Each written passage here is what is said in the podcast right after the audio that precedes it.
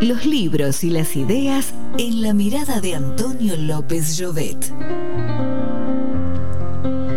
Bueno, hoy les traje un pequeño fragmento de un artículo publicado en la revista Criterio en su edición de octubre, eh, que me parece que está muy en relación con, la sociedad en la que vivimos. A mí me pasó de, de leerlo y sentir resonancias.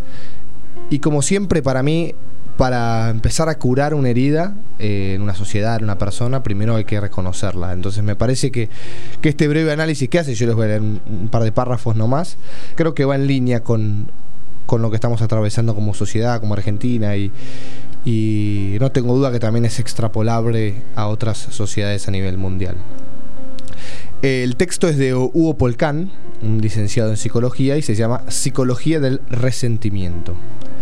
Dice así. El resentimiento es una modalidad enfermiza del carácter, una vivencia de rechazo y de rencor hacia el que se considera causante de una ofensa. Perdurable en el tiempo, esa hostilidad interior queda como una herida abierta, reaparece ante cada recuerdo y se convierte en un tóxico emocional que amarga la vida. Mientras la ira es de expresarse abiertamente, de manera explosiva, el resentimiento se desarrolla principalmente en el mundo interno y se va encumando como un proceso crónico. En el resentimiento juega su papel la fantasía, porque con ella se agranda la dimensión de la ofensa recibida. El resentimiento se considera víctima y asume la victimización como defensa de su derecho a la retaliación. Arrastra una indignación irresuelta y expresa hostilidad con quejas continuas que son reflejo de su impotencia. Descontentizado, se siente menospreciado y herido en su autoestima y piensa que los otros son responsables de que su vida sea como es. En su génesis pueden encontrarse frustraciones que la persona no ha podido superar, como el malestar interno en su estado penoso, difícil de tolerar. La hostilidad se vuelca hacia afuera y se proyecta en el objeto del resentimiento.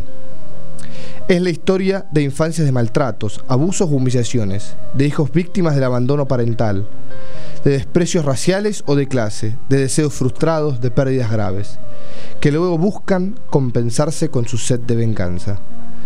La persona no puede aceptar lo sucedido, queda fijado en el pasado y es incapaz de perdonar y reconciliación.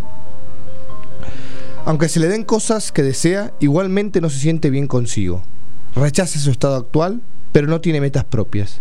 Le es más importante la venganza que superarse y cambiar la situación.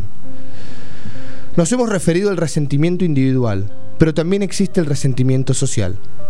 Cuando una población sufre desigualdades irritativas, exclusión, injusticias o abuso del poder, la hostilidad colectiva se orienta fácilmente hacia la violencia.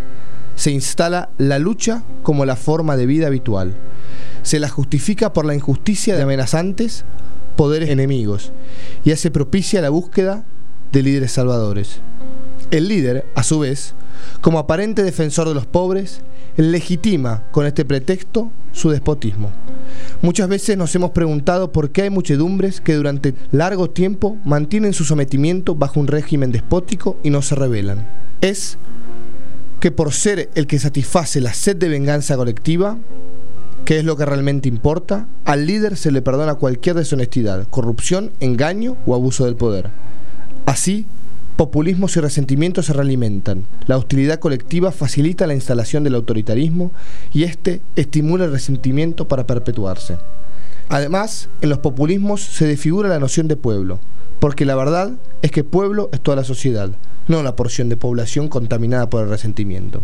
Por otro lado, en el ámbito espiritual se usa el término sed de justicia. Existe un parecido estructural verbal entre una y otra expresión, pero justamente tienen significados opuestos. Sed de justicia indica ardiente deseo de verdad, de equidad, de consideración, de derechos, de dar a cada uno lo suyo. Sed de venganza, en cambio, supone odio y destrucción. Seguimos en Facebook, arroba unicornios culturales.